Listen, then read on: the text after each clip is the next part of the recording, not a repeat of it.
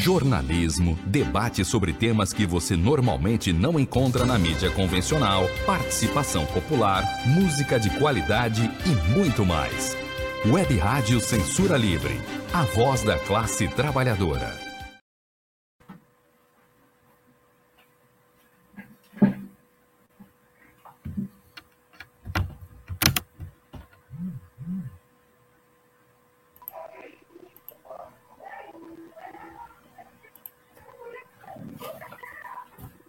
Olá, eu sou Antônio Figueiredo e esta é a Web Rádio Censura Livre. A emissora prossegue agora a série de entrevistas com pré-candidatos e pré-candidatas às eleições de 2022. A deputada estadual e pré-candidata à reeleição, Mônica Francisco, do PSOL, é a nossa convidada nesta edição. O jornalista Roberto Carneiro participa da conversa. Queria pedir desculpas pelo nosso atraso, problema técnico e também pela minha voz aí. Antes de darmos as boas-vindas à deputada e ao nosso amigo Roberto, pedimos que você que está acompanhando essa entrevista, seja na plataforma, nas plataformas e redes da Web Rádio Censura Livre, curta a gente na, na nossa página, se inscreva no canal no Facebook, se estiver ouvindo mais tarde, né? Você pode ouvir também em formato podcast, faça contato conosco. Você pode deixar comentários e perguntas na transmissão no Facebook e no chat no YouTube. Também estamos ao vivo no Twitter. O nosso WhatsApp, vou colocar na tela aqui, se você quiser fazer algum comentário. 21 é o código de área, 21 é o código de área 965538908. 965538908. Está aqui para a gente. Agora sim. Seja bem-vinda, deputada Mônica Francisco.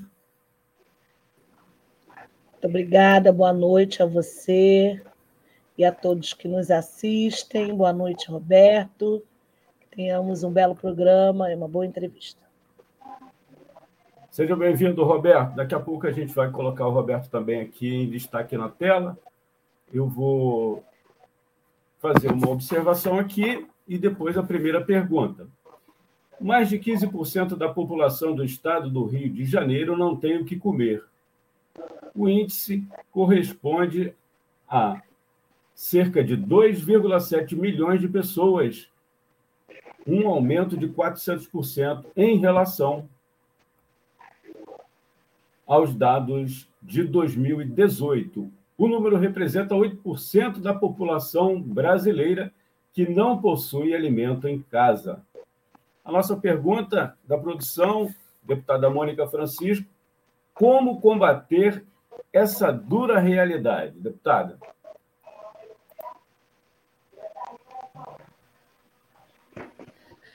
Bom, primeiro dizer que esses números são números que alarmam a gente, né? Isso é fruto de um desmonte de políticas, né? De assistência. A gente tem um desmonte da previdência e, consequentemente, da seguridade social, né? É onde certamente a gente garantiria o acesso a repasse, né? De renda para as pessoas mais vulneráveis, principalmente nesse ambiente de pandemia. Foram dois anos de pandemia, já antes da pandemia, né, nós já vínhamos trabalhando com números preocupantes em relação ao desemprego no Brasil. E esse desemprego no Brasil, aqui no estado do Rio de Janeiro, se refletindo de forma mais grave, né? É, e não mudou muito né, de lá para cá, porque de cada dez, a cada dez desempregados, sete estão no estado do Rio de Janeiro. Então, né, estes números que você iniciou, 2 milhões e 700 mil pessoas com fome. Nós temos hoje, por exemplo, o valor real do salário mínimo, né, do piso regional aqui no estado do Rio de Janeiro, é de 954 reais.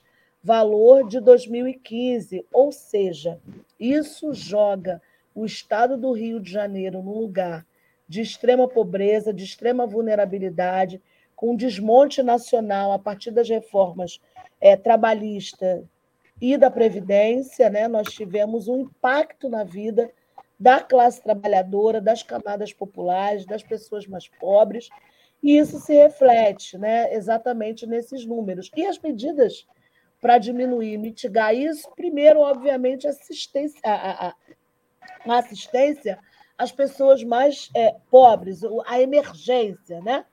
Ah, e por isso a gente batalha para que a renda básica seja uma realidade. E depois uma política estratégica, né? um plano de, é, primeiro, de contingenciamento, e segundo, um plano de desenvolvimento econômico, social para o estado do Rio de Janeiro, que responda à necessidade da geração é, de postos de trabalho. Né? Eu, é claro que a gente precisa do emprego formal, isso é uma cadeia, né? a, a fomento às pequenas e microempresas, garantia né, de, de incentivos fiscais, mas que sejam dentro né, da regularidade, não como a gente teve, por exemplo, nos governos do Sérgio Cabral e Pezão, a farra né, de incentivos fiscais para joalheria e, e, e, casas de massagem, né, que a gente tenha incentivos fiscais que, de fato, cheguem ao micro e ao pequeno empreendedor, empresários, que são nos bairros, nas regiões é, é, mais pobres, que são quem, de fato, empregam e agregam essas pessoas, sem contar né, no fortalecimento das cooperativas, cooperativas populares, né, com fomento das agências públicas aqui no Estado, a AG Rio, ou seja, a estrutura de um plano de desenvolvimento econômico e social para o Estado do Rio de Janeiro, que vá dar assistência mais emergencial para quem precisa, né? O Betinho já dizia: quem tem fome tem pressa, e, consequentemente, ações paralelas, né, é, subsequentes, de desenvolvimento econômico, é, é, a abertura de postos de emprego, a gente sabe, né, com infraestrutura, garantia de incentivos nesse momento, né, a própria questão do ICMS, enfim, o governo já deveria ter no mínimo, apresentado o governo estadual, né? Já deveria, no mínimo, ter apresentado. O governo federal ainda também anda a passos lentos, são 14 milhões no Brasil de pessoas desempregadas, mais de 50% da população brasileira em insegurança alimentar, enfim. E a gente não tem um plano efetivo para tirar o Brasil e o estado do Rio de Janeiro dessa condição. Muito obrigado, deputada. Queria pedir ao jornalista Roberto Carneiro, que fizesse uma pergunta também. Por gentileza, Roberto. Ok, Antônio. É, eu queria perguntar para a deputada é, a Mônica Francisco, né? ela é vice-líder do PSOL na LERJ, ela se apresenta como feminista, negra, é, favelada, né? cientista social, pastora evangélica e cria do Borel. Então, a pergunta que eu faço para a deputada é a seguinte: é, a gente tem visto aí que o governo, de uma maneira geral, o Estado, ele só entra nas comunidades é, com a força policial. E recentemente teve um. Eu até classifico como um oba-oba do governador, se não me falha a memória, teve no Jacarezinho, dizendo que ia mudar aquela estrutura, limpeza de valões, que ia criar locais para cursos técnicos, enfim a senhora que é cria do Borel, ou seja, de uma comunidade. E como deputada, eu também tenho certeza que acompanha essas coisas todas que vêm acontecendo. O que fazer para melhorar a qualidade de vida nas comunidades?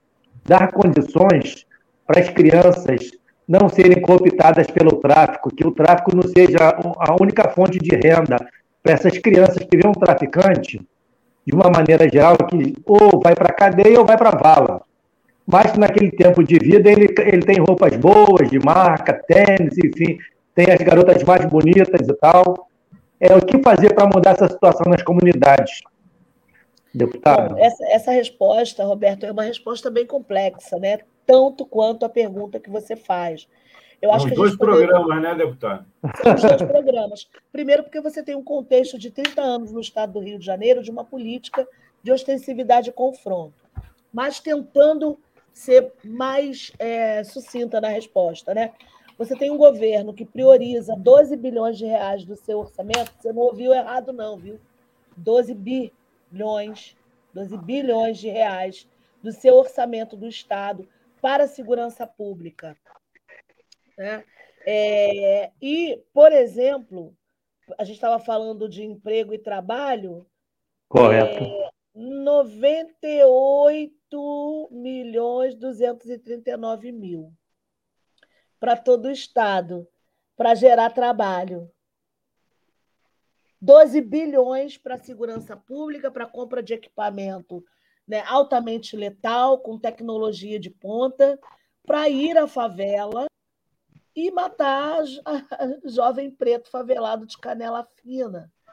Então, essa política ela não se sustenta. A gente não pode mais continuar falando naturalmente que nós temos a polícia que mais mata e mais morre. Uma política de segurança efetiva, ela é completa, ela é integral, ela está atrelada à saúde, à geração de trabalho e renda, a, né, o, o fomento aos potenciais. Por exemplo, a favela ela é um lugar de muita potência, de muita produção, né? de, de muito talento, de muita criatividade. Então, fomentar, por exemplo, os, pequenos empreendimentos de favela, né? os empreendimentos econômicos populares, garantir que ali circule o capital e que fortaleça a geração de postos de trabalho, garantir em obras de infraestrutura, por exemplo, na continuidade dos projetos de urbanização e reurbanização. O Cidade Integrada, projeto que é um arremedo, um pastiche, né, uma verdadeira imitação barata né, do Favela Bairro e de programas como Morar Carioca, PAC Favelas, outros que vieram antes, é um pastiche que só investiu na militarização. A gente esteve bem perto ali no Jacarezinho, que é o piloto dessa proposta, ali naquela área de Jacarezinho e no complexo de Manguinhos, né? E a gente viu que, na realidade, isso só serviu para aumentar a letalidade. São é, é, 40, 40 chacinas nesse período de governo Cláudio Castro. Nós tivemos duas chacinas que foram emblemáticas, a do Salgueiro, em São Gonçalo, e a do jacarezinho. Né? A gente não pode naturalizar a mãe catando pedaço de corpo de filho em mangue.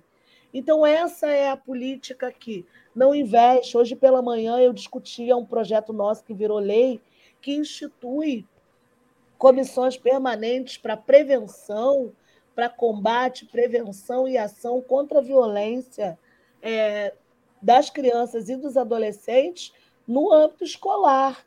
Né? Então, assim, é, é, o que a gente vê é não há, não há investimento na garantia dos direitos das juventudes, das crianças, da infância e da adolescência, que, consequentemente, são atraídas, como você disse. E olha, nem o varejo da droga comporta, comporta né, é, é, esses adolescentes e essas crianças até.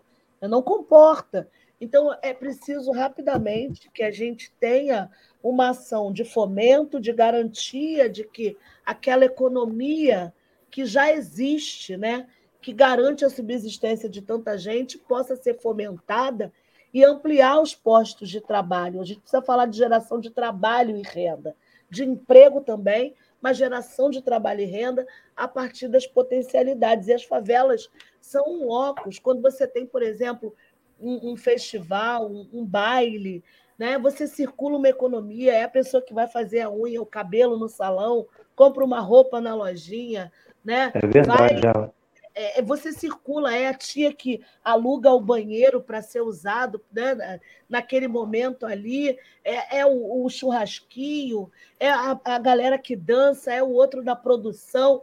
Há uma beleza, são as rodas de rima, são as cervejarias artesanais em favela. É, é, então, assim, é, para além do que eu falei, das obras mais pesadas, que o Estado precisa investir. Obra de infraestrutura gera emprego direto e indireto, porque é a tia da quentinha, é o cara que está na construção civil, é o servente de pedreiro. Ou seja, é preciso ter uma, uma, uma resposta muito firme e garantir também outros processos, né?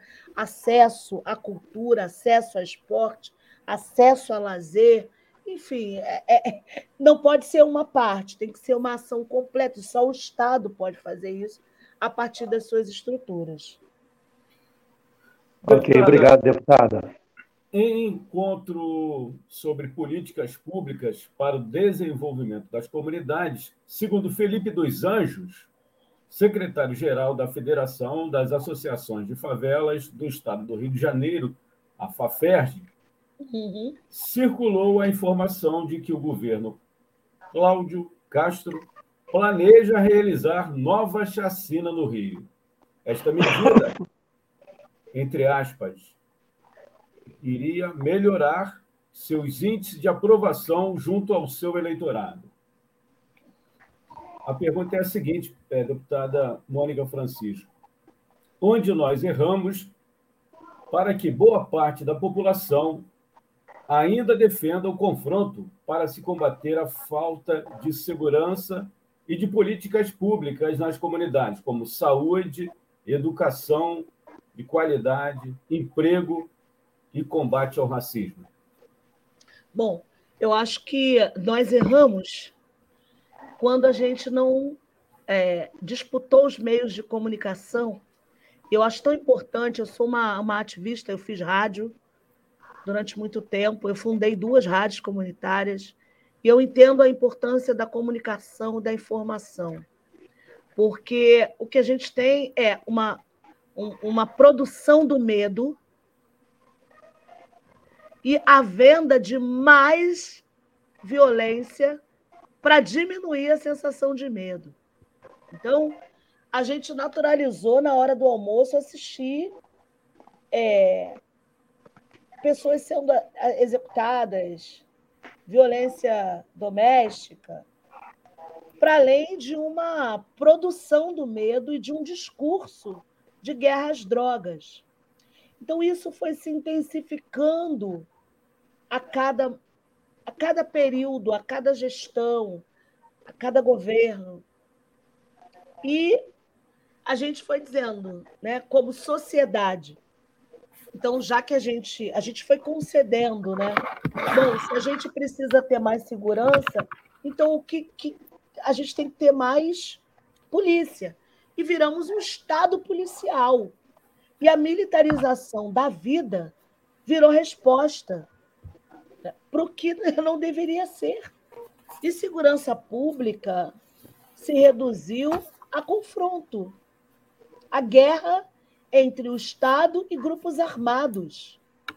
Isso não é a lógica. É óbvio que os crimes contra a, a sociedade precisam ser combatidos, mas precisam ser prevenidos.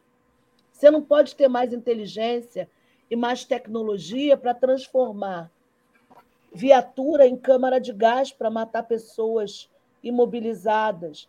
Você não pode garantir que, a, que a comunidades onde as pessoas mais pobres vivem sejam tidas como lugares onde você pode agir de forma excepcional e à margem do Estado democrático de direito, que você pode atirar primeiro e perguntar depois, onde se mata menina com filho na barriga. E naturaliza-se isso. Então, nós erramos quando dissemos que, para que a gente tivesse uma sensação de que estamos mais seguros ou seguras, vale tudo, né? E a, e a sociedade aplaude. Eu entendo quando Felipe diz que porque mais chacinas acontecerão, porque elas elevam a sensação de que o crime está sendo combatido, quando na verdade você tem crimes do colarinho branco, quando você tem altos índices né, de, de, de corrupção, quando você tem violência no trânsito, quando você tem violência doméstica, quando você tem crimes contra criança e adolescente, quando você tem crimes contra é, é, é, a vida em todas as suas instâncias. Então, a, a tipificação também da violência ela é enviesada. Ela é enviesada. Né? Para que a gente tenha a sensação de que, matando pessoas, você está resolvendo o problema é, da insegurança, do medo. Né? É, e isso, isso é o cerne da, da nossa derrota, eu diria, enquanto sociedade fluminense. Né? A gente tem especialistas existem protocolos internacionais. A gente não precisaria viver esse estado policial, esse estado onde matar eleva a popularidade de quem é o governante da vez. É o tiro na cabecinha, é a gratificação faroeste que nós já tivemos aqui no estado do Rio de Janeiro. Quem mata mais ganha mais, é condecorado. Né? É, e a gente está vivendo quase isso. Em virtude aí, é, desse problema técnico que tivemos aqui na conversa com a deputada Mônica Francisco, do PSOL, aqui do Rio de Janeiro, você que está ouvindo, né? pode ser em outro estado, é daqui do Rio de Janeiro, candidata à reeleição. É, a gente vai pedir para a senhora reduzir um pouquinho aí nas respostas para a gente ver se consegue fechar aqui a nossa pauta. Vou pedir mais uma participação do Roberto, mas antes, registrar aqui o nosso amigo Marcelo Saraiva, que fez a ponte com a sua assessoria, agradecer aqui as palavras dele, elogiando aqui o seu trabalho também, deputada. É, segundo ele. Obrigada, Marcelo. Faz um trabalho fundamental na defesa dos que mais precisam. Também tem aqui a Lavínia também participando. Roberto, por gentileza. Obrigada, Lavínia. Então, deputada, é, a pergunta que eu faço é a seguinte: é, a senhora é presidente da Frente Parlamentar de Combate à Violência Obstétrica né, e Mortalidade Materna da Alerj. Preside essa frente. Recentemente esteve na, na, na maternidade Mário Niajar, que fica aqui em São Gonçalo, onde aconteceram um, um total de 39 óbitos fetais no, até aquele momento e também uma preocupação que eu acredito que a senhora tenha vindo com a sua equipe, é, levantou foi a defasagem também salarial, que também preocupa. Como, poder, como se pode melhorar essa situação? Por exemplo, a gente sabe que a maternidade é, é da Prefeitura de São Gonçalo, ou seja, municipal. Mas a classe da saúde, principalmente a enfermagem, é, técnicos de enfermagem, eles são muito exigidos mas o, o retorno financeiro deles é muito pouco. Trabalham em condições precárias, é, muitas vezes é, é, é sem condições nenhuma de estar ajudando o, o paciente. Como pode, é, é, como o seu mandato poderia estar colaborando nesse sentido? Bom, nós fizemos uma reunião com o secretário de saúde, Mário Kiep, e a sua equipe, e mesmo sendo uma maternidade, né, um hospital municipal, nós solicitamos que, a partir do repasse feito pelo governo, e é passível de ser utilizado para pagamento de pessoal, que fosse minimamente discutido com o Poder Municipal, e nós vamos solicitar, já estamos oficiando, solicitando uma reunião com é, o prefeito e o secretário de saúde da IGE de, de São Gonçalo, para que a gente Correto. possa conversar sobre isso, porque é, os técnicos recebem menos de mil reais. É verdade. Trabalham menos de 20 para trabalhar é, 24 horas por semana, né? Quer dizer, é um absurdo. Ou seja, enfermeiros que têm a mesma carga horária estão recebendo também o salário abaixo do piso. O piso estadual é 2.700, eles recebem 1.400. Para uma, uma, uma jornada extenuante, são 72 leitos de enfermaria para sete técnicos de enfermagem.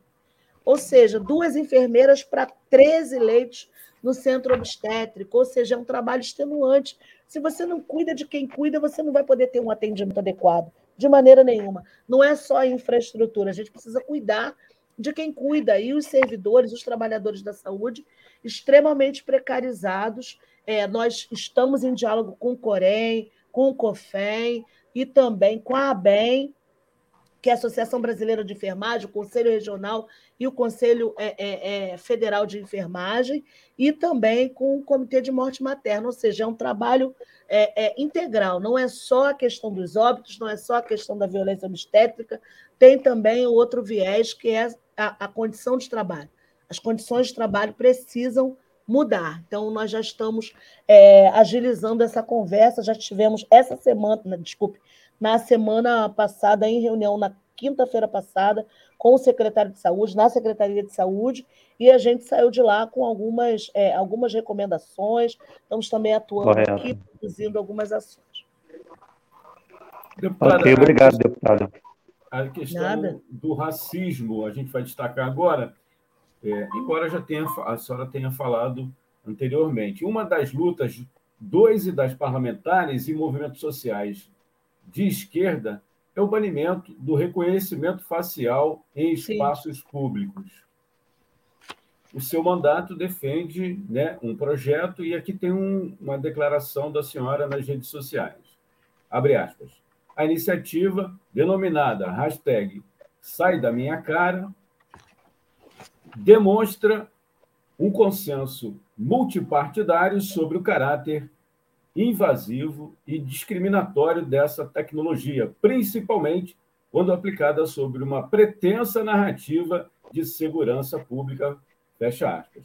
Queria, é, da Mônica Francisco, que você comentasse, falasse dessa iniciativa. Bom, é, é uma iniciativa que tem mais de 50 parlamentares de diversos partidos, de diversas matizes e siglas partidárias, porque a gente entende que essa política é uma política racista, é, o algoritmo é racista, né, e a gente tem números que demonstram isso. Eu posso dizer para vocês, do total de, dos 242 processos analisados pela Defensoria Pública do Estado do Rio de Janeiro, e a Defensoria Pública do Estado do Rio de Janeiro é a melhor defensoria do Brasil.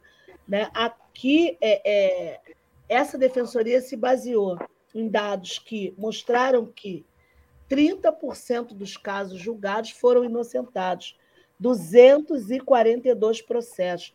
Até serem absolvidas, as pessoas ficaram presas em média um ano e dois meses, sem audiência de custódia. O período mais curto foi 24 dias e o mais longo, seis anos. E todas as pessoas, mais de 90%, desses reconhecimentos são de pessoas negras, pessoas pretas ou pardas. Né? Então, uh, pasmem, né? tem um caso de um rapaz que foi reconhecido em dois lugares diferentes ao mesmo tempo, no mesmo horário.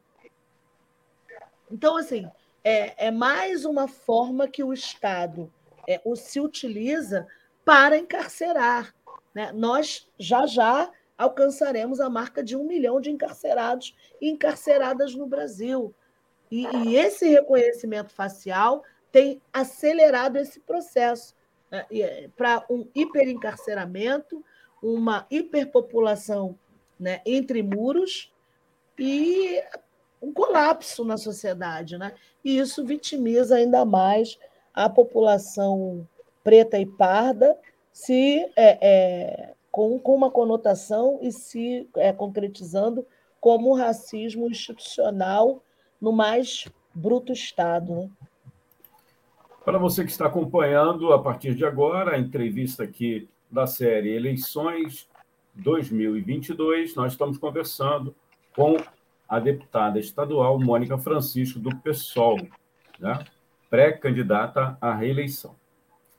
Se você quiser acompanhar desde o início, né, a gente está também é, em formato de podcast, que será disponibilizado também ao longo aqui da, da nossa. A gente divulga aí também na nossa página. Posta também. Roberto, por gentileza.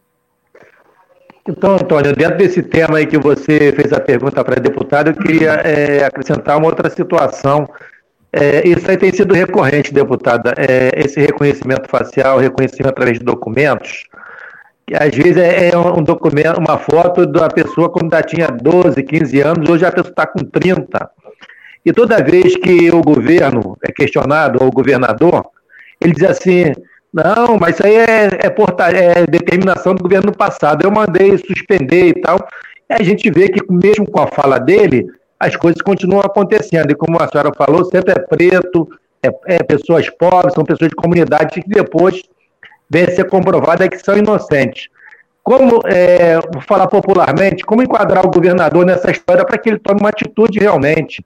Porque ele fica jogando para a plateia, dizendo assim: nós já orientamos. Não tem que orientar, tem que ter uma portaria, uma determinação, e quem descumprir tem que ser penalizado. No caso, até ele próprio, né? Porque ele diz que já mandou, mas acho que ele não manda tanto. Como a senhora vê essa situação? Gravíssima, né? E aí, mais uma vez, assim como a gente falou lá das chacinas, né? A partir dessa entrevista do, do diretor da FAFERJ, Felipe dos Anjos, essa Sim. dinâmica ela serve para responder uma parcela da sociedade que aprova esse tipo de política, né? É, a gente tem visto cada vez mais explícito o racismo no Brasil e aqui no Rio de Janeiro, obviamente.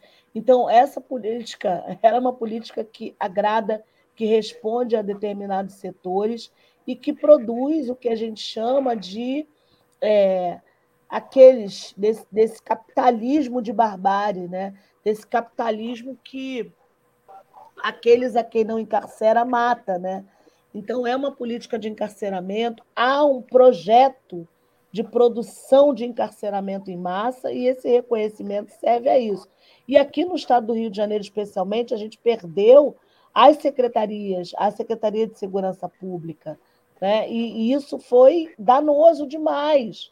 Então as polícias elas já são muito é, é, autodeterminadas, né? E a partir do, do, do, fim da Secretaria de Segurança, isso ficou muito mais solto, né? Então elas agem é, de forma muito autônoma, ainda mais autônoma. Então há uma omissão deliberada por parte do governador Cláudio Castro, sim. E é bem estranho porque ele se diz cristão, né? E como cristão, a Bíblia diz que a gente deve dar liberdade aos presos, né? Então Correto. eu fico um pouco preocupada com essa dinâmica de omissão. E aí eu vou, como cristão, omissão é pecado, né? Então o governador é bastante cristão, católico, praticante ali. Ele, devia ele gosta muito de cantar. Ele gosta de cantar, ele gosta de uma castrofolia.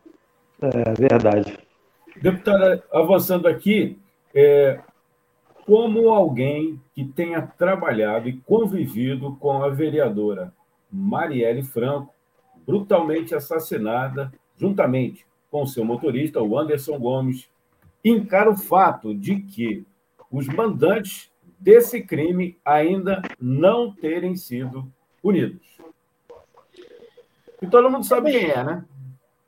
É, a gente fica muito agoniado, né? Porque são quatro anos, ainda não há prazo para conclusão né? desse caso. A gente tem, né, é, é, de acordo com o Ministério Público aqui do Estado do Rio de Janeiro, é, uma série de questões, ou seja, Ronilés e Elcio Queiroz né, foram denunciados como os assassinos da Marielle e do nosso companheiro Anderson, mas a gente viu que no decorrer do caso né, cinco delegados, é, e o, o, quinto delegado saiu no início do ano, ou seja, a gente tem, é, assumiu no início desse ano, então recomeça todo o processo, e a gente fica cada vez mais longe do fim, né? Um caso que nos incomoda muito, porque né, você não sabe por quê.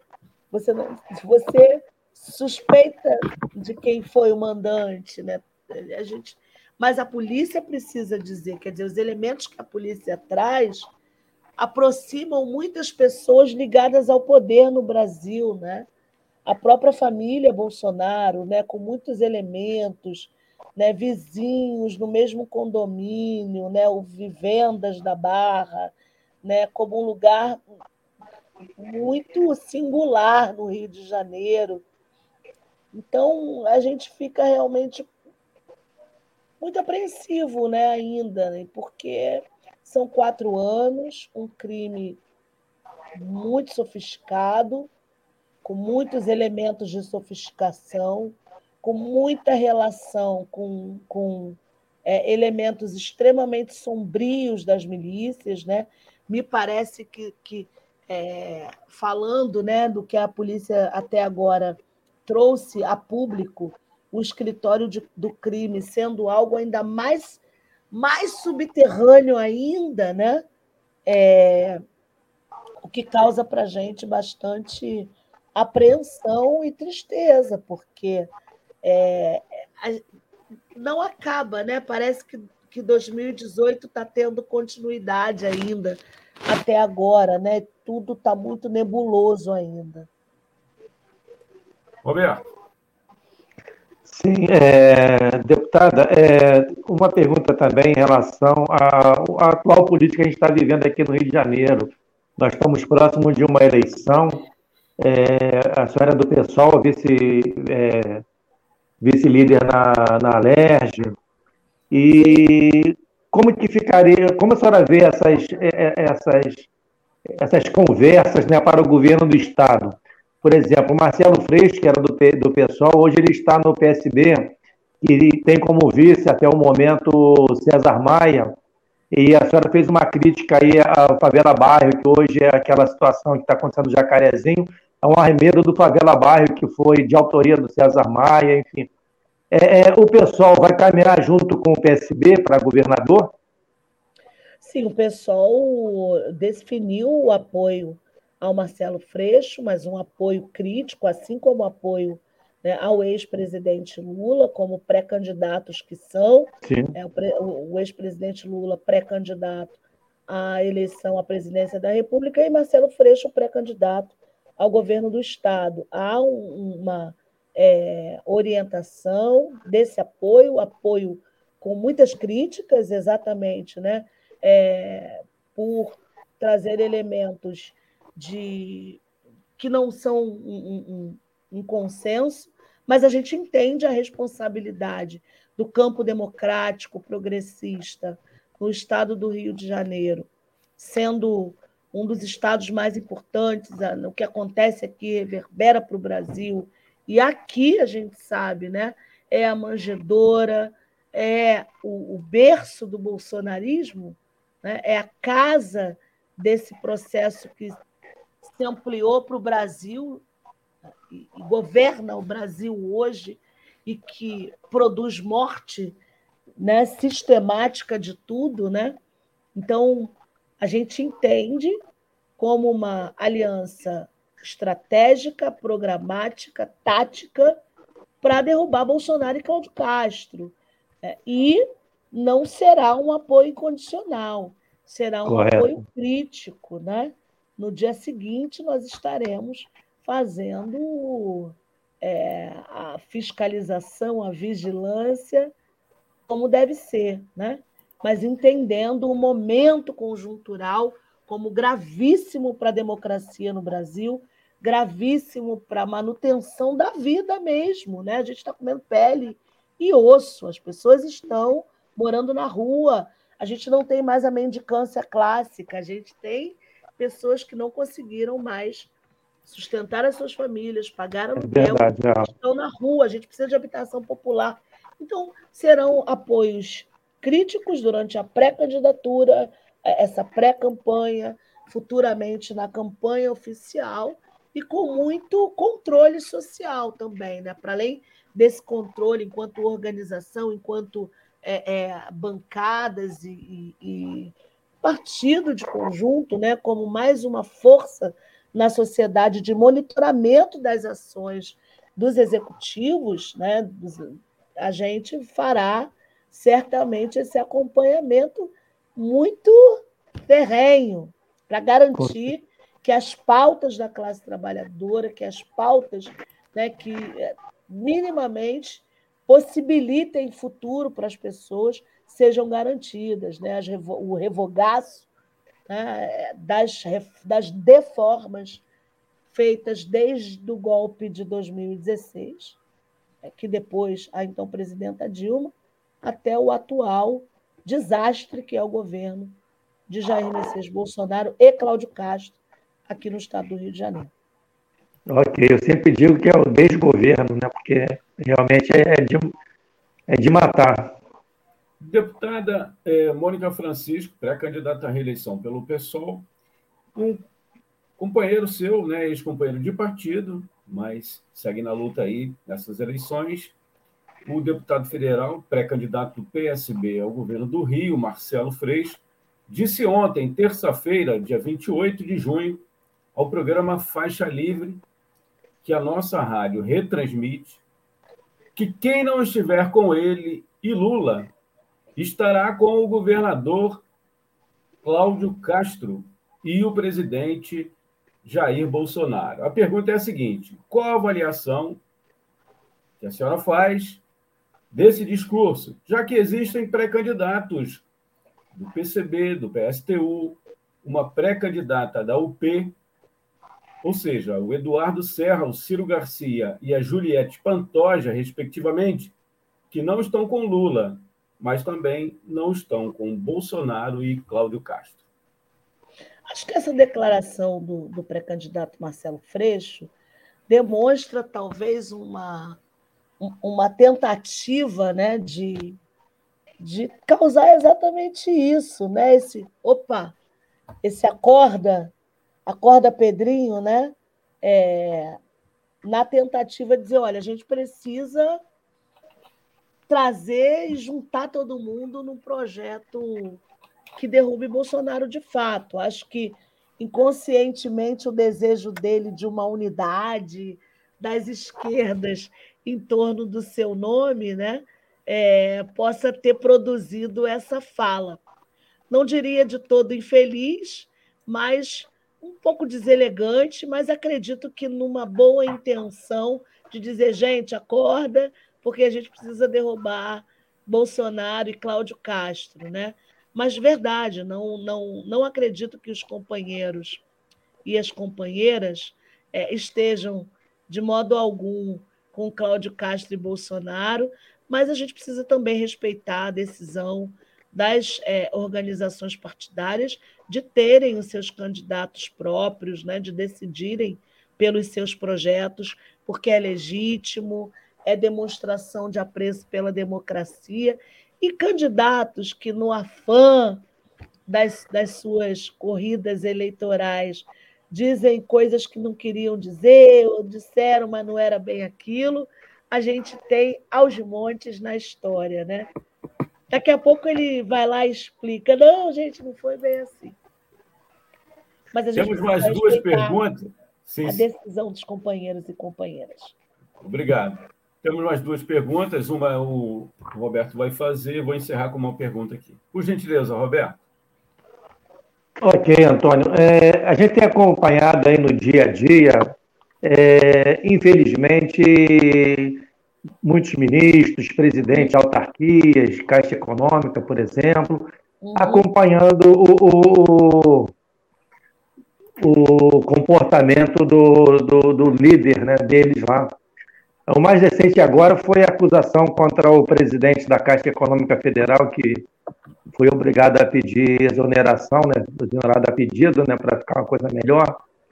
Mas a gente vê que tudo isso aí tem um fundo de, de tem um início é, do comportamento de quem é, desgoverna o Brasil.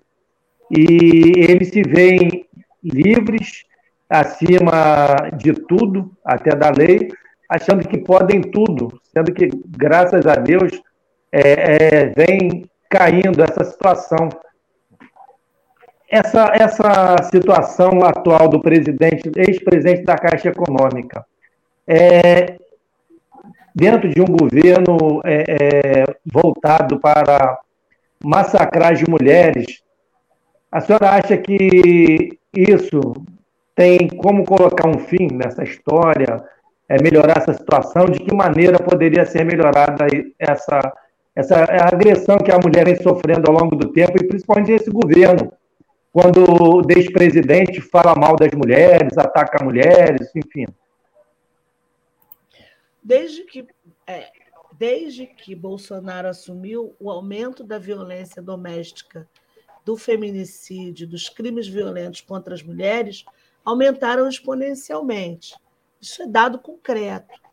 Então, é um governo, é um grupo político que não tem apreço pela democracia, não tem apreço pela vida. Já está colocado mais de 670 mil mortes por Covid. Uma pessoa que debocha de alguém sufocando. Ou seja, e que já em campanha falava abertamente que a filha que teve foi uma fraquejada e que é, é, dizia isso abertamente, com risos e com uma plateia que ria junto com ele. Então, ele também representa uma parte da sociedade que é misógina, ou seja, né, que tem verdadeira ojeriza por mulheres, né, que tem, odeia mulheres. Essa semana também, né, o que ele fez é, com, com a, a, a feita de Santa Catarina, Mulheres para Trás, né? É, Verdade, é. evidente, e já a violência contra jornalistas mulheres, ou seja, é a demonstração completa do desprezo pelas mulheres. Isso está colocado, inclusive, na atuação das mulheres do governo. Olha que ironia, né?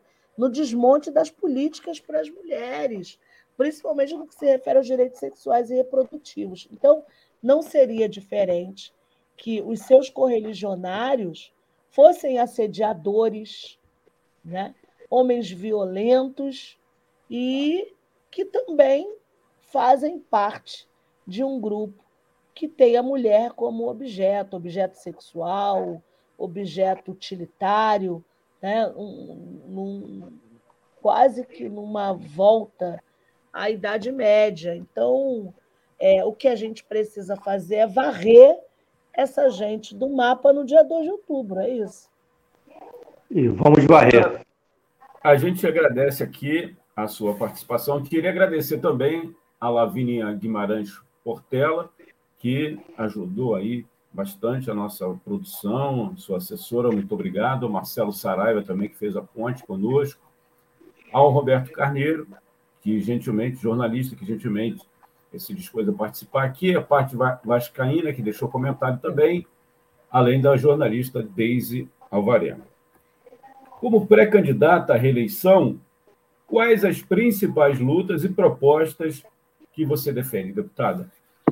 A gente defende um Estado no feminino, por políticas efetivas para as mulheres, garantindo direito para as mulheres aqui no Estado do Rio de Janeiro. A gente entende a luta antirracista como uma luta constante, então, o combate ao racismo religioso, né, à intolerância religiosa, principalmente as religiões de matriz africana, ao racismo ambiental, aos racismos, né, ao racismo institucional, é, efetivamente, né? o combate às discriminações e preconceitos, a garantia dos direitos efetivos da população LGBTQIA, e é, das pessoas que é, professam as religiões de matriz africana, defesa incondicional do Estado laico, e por uma perspectiva de futuro, né? a garantia de geração de trabalho e renda, que a gente possa ter a possibilidade de sonhar e de ter perspectiva de futuro. Então, são nessas bases, né? Combate às discriminações e preconceitos, o combate às desigualdades como grande guarda-chuva, a garantia dos direitos das mulheres, que nesse Estado né, chefiam mais de 50% dos lares, 57%, mais precisamente, segundo dados da Fiocruz. Então, nós temos um Estado no feminino.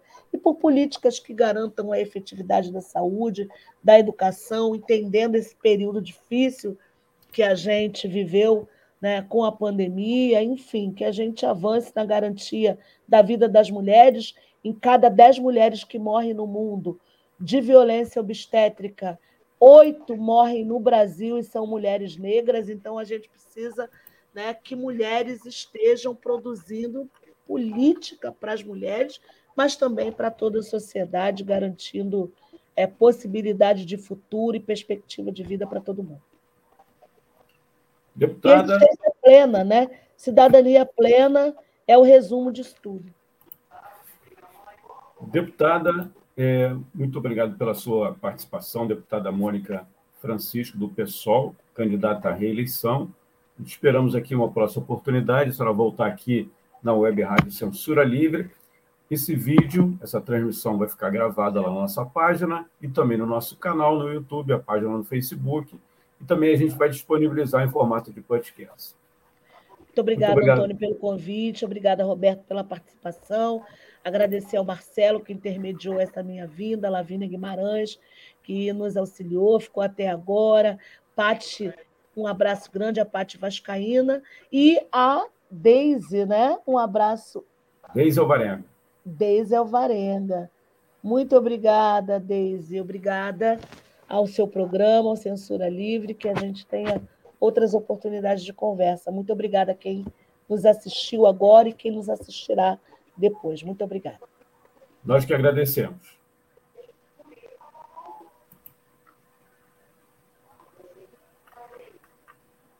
jornalismo, debate sobre temas que você normalmente não encontra na mídia convencional, participação popular, música de qualidade e muito mais. Web Rádio Censura Livre, a voz da classe trabalhadora. Acompanhe a programação da Web Rádio Censura Livre no site www.clwebradio.com, no aplicativo exclusivo para ouvir rádio no celular, tablet e Smart TV. A emissora também está no Rádiosnet, um dos maiores aplicativos para esta finalidade, na nossa página no Facebook e no canal da emissora no YouTube. Acesse o nosso canal escrevendo youtube.com barra C barra Censura Livre. Tudo junto. Inscreva-se no canal e acione o sininho para receber as notificações de novos vídeos. Web Rádio Censura Livre. A voz da classe trabalhadora. Para ajudar a Web Rádio Censura Livre, anote os dados da nossa conta.